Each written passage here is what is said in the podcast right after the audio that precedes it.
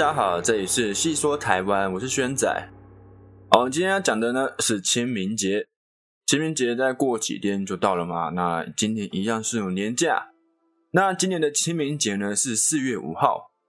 清明是汉字文化圈传统节日，农历二十四节气之一，也是汉族四大传统节日之一，又称扫墓节、踏青节、行亲节、祭祖节等等。在每年阳历四月四日或五日的时候，太阳到达黄金十五度时开始。因此，清明节它是有时候会在四月四号，有时候会在四月五号。哦，那就是因为它是因为根据节气而定的，不是因为日期。所以，清明是少数与西历大致吻合的中国传统节日。清明最早只是一种节气的名称。最后呢，它变成纪念祖先的节日哦。那为什么会这样？是因为它跟寒食节有关。那民间传奇的故事是说，晋文公把寒食节的隔天定为清明节。那在山西大部分的地区，在清明节前一天过寒食节；于都县等地是在清明节前两天过寒食节。横曲县还讲究清明节前一天为寒食节。前两天为小寒食，那有些地区呢，在农历三月初三的时候，上巳节的时候，就有扫墓的习俗，那会顺便踏青，所以呢，会称为上巳为小清明或是古清明。好，接下来我们讲讲清明节的起源。在中国民间故事中，春秋时期的时候，晋国的公子重耳为了逃避骊姬之乱而流亡国外。许多天了都没有吃东西，非常的饥饿。他的随臣介之推走到旁边，从自己的大腿上割下了一块肉，煮了一碗肉汤让重耳喝。哦，那重耳呢，因此就恢复了精神，恢复体力。然后之后呢，才发现是介之推自己割了自己的大腿的肉。那重耳就感激万分。十九年后，重耳回国做了国君。成为了晋文公，重赏了当初陪伴他流亡的功臣，唯独忘了介之推哦这碗肉汤。但介之推呢也不邀功，带着母亲悄悄的隐居去了。很多人为介之推打抱不平，晋文公醒悟过来，亲自去请介之推。然而介之推已经离家去了绵山，那绵山这个地方山高路险。找人是很不容易的。有人献计说：“哎，不然就从三个地方放火烧山。”这个介之推就只能从一个地方下来。好，晋文公就听信这个伎俩，大火烧遍了绵山，但是还是没有看到介之推出来。火灭了之后呢，大家进山搜寻，才看见介之推背着他的老母亲，在一棵柳树下被烧死了，母子身亡。晋文公非常的惋惜。他将一段烧焦的柳木带回他的宫中，做了一双木屐。每天呢，就望着这双木屐，哀叹道：“唉，悲在足下。”所以，足下就成为了上级对下级或是同辈之间相互尊敬的称呼。据说这个词是从这边来的。后来，晋文公为了纪念介之推死于火灾，下令将介之推的忌日就定为寒食节。不许民众开火煮饭，只能吃冷食、凉拌食品。这就是割骨奉君的故事，还有寒食节的由来。好了，传统上的寒食节、上巳节还有清明节这三天是非常接近的。为了方便呢，在连续假期上，唐代的时候，寒食和清明已经合并了。清明本来是没有太多文化内涵，而寒食、上巳则是有许多的传统习俗。三个节日结合，变成了一个重要的节日。在古代，清明还不如寒食节重要。寒食节主要的节俗哦，这个节日的习俗是扫墓、踏青、禁火，不能用生火煮饭，只能吃准备好的熟食、冷食，所以叫做寒食节。那扫墓的起源，根据传说呢，是开始于古代帝王将相的墓祭之礼。后来民间也跟着模仿。由于日期接近宋代之后，寒食扫墓的习俗就逐渐转移到清明。据说宋代朝廷规定，各地祭坟扫墓以清明节为主。扫墓呢是寒食节原本的习俗，而水边散步戴柳圈则是上巳节原本的习俗。那清明节就吸纳了这两个节庆的仪式，由一个单纯的农业节气提升为大节日。清明节呢跟端午、春节、中秋并称为汉族四大传统节日。寒食的习俗以变形的方式传承，保存于清明节之中。南台湾的部分地方，还有韩国，还是会举行寒食节。这样，那由于中国广大地区在清明节附近进行扫墓祭祖骄傲的习俗，逐渐演变为华人以扫墓、祭拜等形式纪念祖先的一个中华传统节日。在仲秋与暮春的交替。清朝初期，汤若望立法改革之前，清明一般为冬至之后一百零六天或是一百零七天，寒食节的后一天或后两天。扫墓活动呢，在节日前后哦，可以延续十天或是到半个月左右。那现在当然就是哎前后一个月，有时候三月初就去了啊，有时候可能四月底才去这样。那清明节呢，是中国的十年八节之一。一般是在国历四月五号前后。清明节原本是指春分后的十五天，但民间对于扫墓这事节气很长，有十日前、八日后，或是十日前、十日后，甚至是前半个月、后半个月等各种说法。所以在这十八日至三十日之间，均属于扫墓的日子。在一九三五年，中华民国国民政府明定，四月五号是民族扫墓节。祭祀呢，是汉人表达对先祖的怀念、感恩、孝顺的方式。但对逝者最好的祭祀，这些我们这些呃还在世的人，我们过得幸福，就是对这些过世的人哦最好的祭祀方式。那或许正是因为这样，从古而今，清明节不单纯是一个扫墓祭祖、寒食长火的日子，还有非常丰富的内容，像是插柳带柳哦，春游踏青。植树、采花、雏菊、放风筝、荡秋千、拔河、斗鸡、正化蛋、吃春卷、青团、青草桂、红藕等等，哦，非常多的一些活动。那根据《礼记·月令》记载，认为仲秋之月是不同部落之间的男男女女谈情说爱的季节。黎族、苗族的三月三也是暮春时节。清明节前后是人们感激祖先、感谢生活。在野外谈情说爱的节日，历书上面也有说到，清明一到，气温升高，正是春耕的大好时节。所以呢，有清明前后种瓜点豆的这种说法。清明节呢，各地度过的方式都不一样，尤其是中国，因为有很多不同的民族嘛，每个民族度过的节日方式也都不一样。这边我们大致上讲一下就好，不能太多了。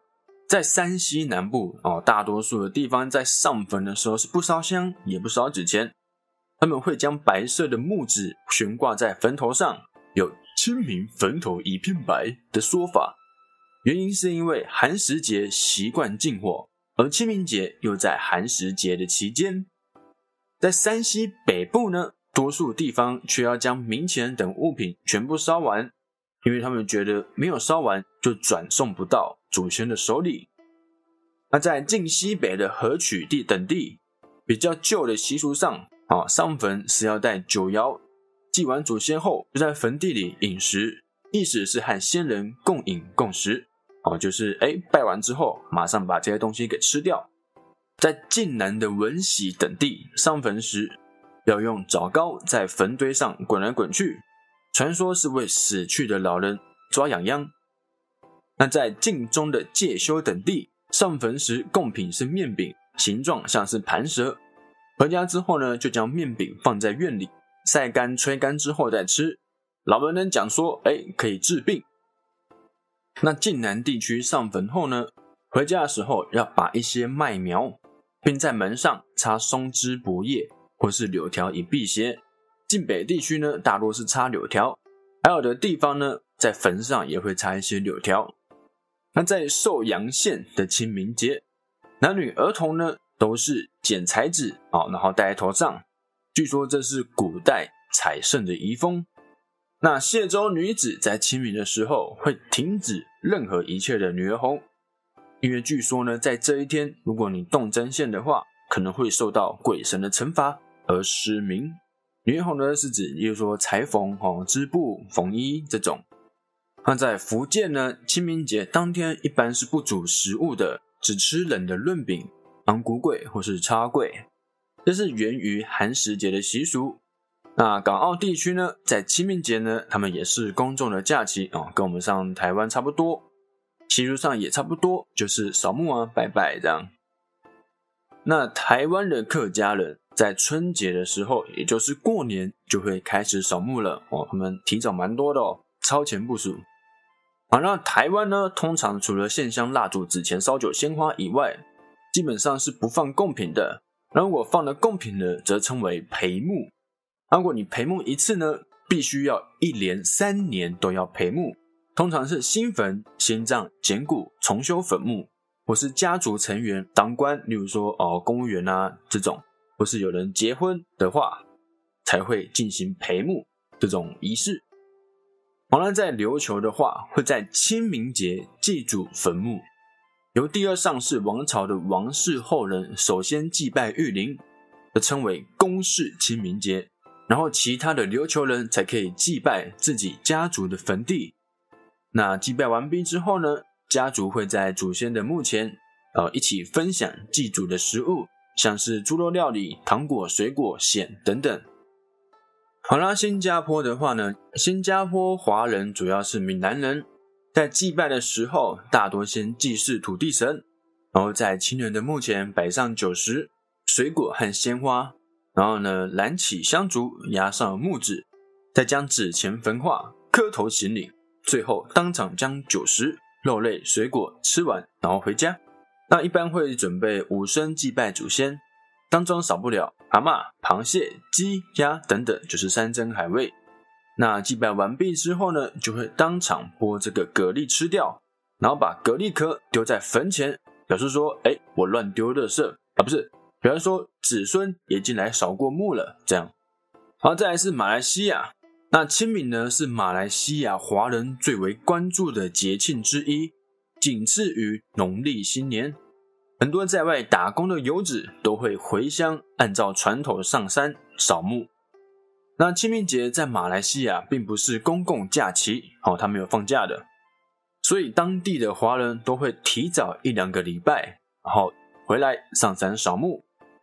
那当地的华人呢，通常会出动全家人两三辆车，载着祭品到义山公冢或是灵骨塔去。一般呢，他们会先祭拜大伯公或者是福德正神，好土地公。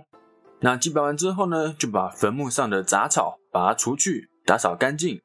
那再帮褪色的墓碑文字补上漆，重新刷漆，然后奉上三牲水果、糕点、茶酒，燃香点蜡烛。再依照辈分依序上香跪拜，在墓碑上压上木纸，最后焚烧纸钱、纸扎祭品。那越南呢？越南人常常在清明节的时候去扫墓，然后把先人的芳魂接回来，享受后辈子孙在这个时候奉祀的贡品。但是在一些地方也时常在清明节前后进行扫墓，在越南的河东省。许多村庄它的地势较低，到了水季，田地还有墓地，全部呢都会泡在水里面。所以这个地方的人，他们在每年的九月份水退了之后呢，才会进行扫墓。哦，就蛮久了哈，过了五个多月才开始扫墓。那越南人呢，除了清明节除了扫墓祭拜之外，还有吃汤圆元宵的习俗。那越南的元宵和汤圆也都是用糯米来做成的。那元宵呢是冰糖为馅料，元宵下在开水中，然后煮熟之后呢，捞起来摆在小碟子里面。汤圆是绿豆，哦，用绿豆来做馅，绿豆煮熟去皮捣碎，然后包在汤圆里面。那汤圆的话呢，是放在碗里面，就跟元宵不一样，元宵是放在小碟子这样。好了，刚刚介绍了清明节的由来，还有各国的习俗，这边呢来分享一个小故事。相传在秦朝末年，汉高祖刘邦还有西楚霸王项羽大战好几回合后，终于取得天下。那刘邦光荣返回故乡的时候，想要到父母亲的坟墓上去祭拜，却因为年年的战争，使得一座座的坟墓上长满了杂草，墓碑东倒西歪，有的段落，有的破裂，无法辨别墓碑上面的文字。那刘邦就非常的难过，因为找不到自己父母的墓碑。那他出动他的部下，可是呢，找了一整天还是没有找到。最后，刘邦呢，从衣袖里面拿出一张纸，用手撕成许多的小碎片，紧紧捏在手上，然后向上苍祷告说：“爹娘在天有灵，现在风刮的这么大，我将这些小纸片抛在空中，如果纸片落在一个地方。”风都吹不动，就是爹娘的坟墓。那说完呢，刘邦就把纸片抛向空中。那果然有一片纸片呢，落在一座坟墓上，无论风怎么吹，都吹不动它。刘邦就跑过去仔细瞧一瞧模糊的墓碑，果然看到他的父母的名字刻在上面。刘邦高兴的不得了，马上请人重新整修父母亲的墓。而从此以后呢，每年的清明节。就一定要到父母的坟上祭拜。后来民间的百姓也和刘邦一样，每年的清明节都到祖先的坟墓祭拜，并且用小土块压几张纸片在坟墓上，表示说：“哎，这座坟墓是有人祭扫的、祭拜的。”好，那么刚刚有讲到说，哎，有些坟墓会压一张纸哦，有些是陪墓放祭品。那我来讲一下这两种主要的形式。首先呢。挂纸又称为压纸，一般是用石头或是砖块将长方形的黄白纸，或是红黄蓝白黑的五色纸压在坟墓上，表示说，哎，子孙已经祭拜这个祖坟。那陪墓呢，是把祖坟修饰一下，并且向祖先祭拜的活动。每年一度会将祖先坟上的杂草清除，并加以修整，然后准备一些生礼、韭菜、蔬果和桂类作为贡品。一般都在坟前还有后土前摆放祭品，祭品有韭菜、鸡蛋、鱿鱼、甜饭、芋头、笋子等等。好，我们接下来讲一下清明节扫墓的禁忌啦。首先是扫墓的时间，传统上来说，清明节扫墓最好的扫墓时间是早上五点到七点。当然，现在人工作忙碌，恐怕没办法这么早就扫墓。如果是这样的话，建议的扫墓时间最晚。也要在下午三点前完成，因为三点过后呢，扫墓也就是太阳慢慢要下山，这种扫墓时间相对不好，因为阳气慢慢的消退，避免沾惹到不好的灵气。再是孕妇或者是经期来的女生，避免扫墓。在传统习俗上来说，清明节扫墓对某些人不适合，像是孕妇要避开扫墓的活动，那经期来的女生最好不要参加，这是因为一些经期不洁的想象。不过，以现代观点而言，是因为经期和孕妇啊身体比较虚弱，通常不适合进行这种激烈的活动。那除了孕妇以外呢，有些家庭也会认为小孩的身体状况不太适合参与扫墓的活动，因此也建议避免带年龄太小的幼童扫墓。另外，传统扫墓禁忌，女儿可能会被排除在娘家扫墓行列之外，是因为传统上重男轻女的现象。那其实女儿返家扫墓呢，是不会造成任何不好的影响的。再是清明祭祖的时候，早上出门要先看额头。依照民俗说法，要清明扫墓的时候，如果扫墓的当日早上洗脸刷牙的时候，看镜子发现自己的额头有点黑黑的，那表示说，哎，你洗脸洗的不够干净，那再挤一点洗面乳，把自己的额头刷亮一点。哎，那如果呢，洗完还是有点黑黑的，那表示说你的时运比较低，最好就别去扫墓了。清明节祭祖的时候，身体不佳、时运不济者，尽量避免扫墓，不然容易招致晦气。如果呢一定要去的话，也可以佩戴玉器、桃木等等。那清明节扫墓衣着，我们以暗色系为主。啊，为了表示对祖先的尊敬，所以呢，我们扫墓的时候呢，不要穿大红大紫去。扫墓应该要庄重着装，色调也以朴素为主。扫墓时着深色衣服是最佳的选择。当然，我们的配饰挂饰也不要太多，衣着整齐，不要过于的暴露，同时保持庄严肃肃的心情，以示对先人的尊重。除了衣服呢需要挑选朴素的款式之外，那发型上呢，我们尽量也不要遮住额头，因为传统上相信额头是人身体的神灯所在，是不可以把它盖起来的。鞋子呢，因为和鞋哦这个鞋模的这个鞋字同音，所以在清明节的时候呢，我们是不建议买鞋，尽量穿朴素的旧鞋去就可以了。好，那再来就是不要拍照。在清明扫墓的时候呢，我们在墓地里面千万不要照相，那也不要东张西望，这是一项扫墓的禁忌，因为呢有可能会带来厄运。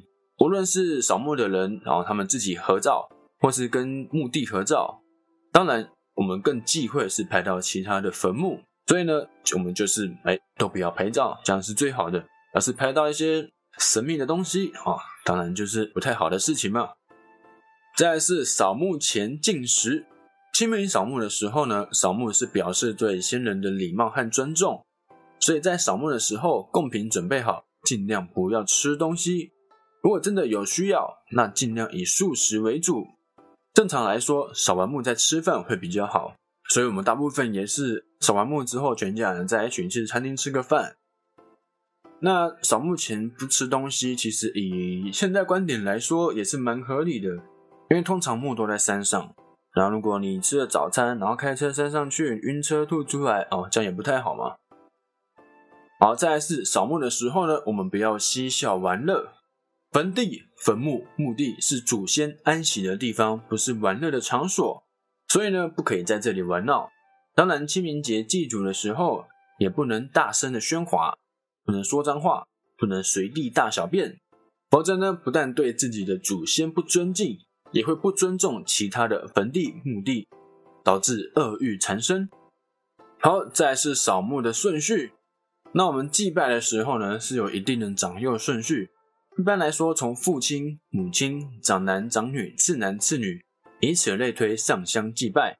呃，不过呢，这个顺序也不是硬性的规定，而且传统习俗上是带有性别刻板印象的。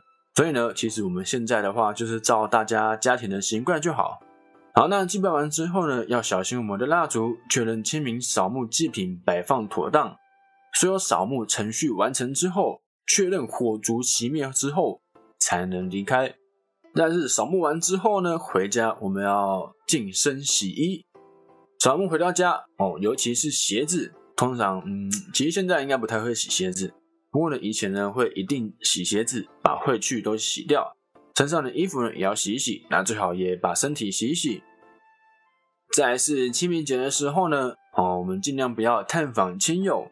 虽然清明节假期休息蛮多天的，但是期间呢，如果你有去扫墓、有去祭祖，那这段时间我们就尽量不要去探访亲友，因为传统习俗里面认为这段期间我们是接近墓地的，可能会把扫墓的晦气带给别人。所以呢，清明节如果你有去扫墓的话，剩下的假期我们就在家里面好好的休息吧。好，那这就是呢我们今天清明节的由来、前因后果一些故事。好，那我们今天呢就到这边，我们下一节见，拜拜。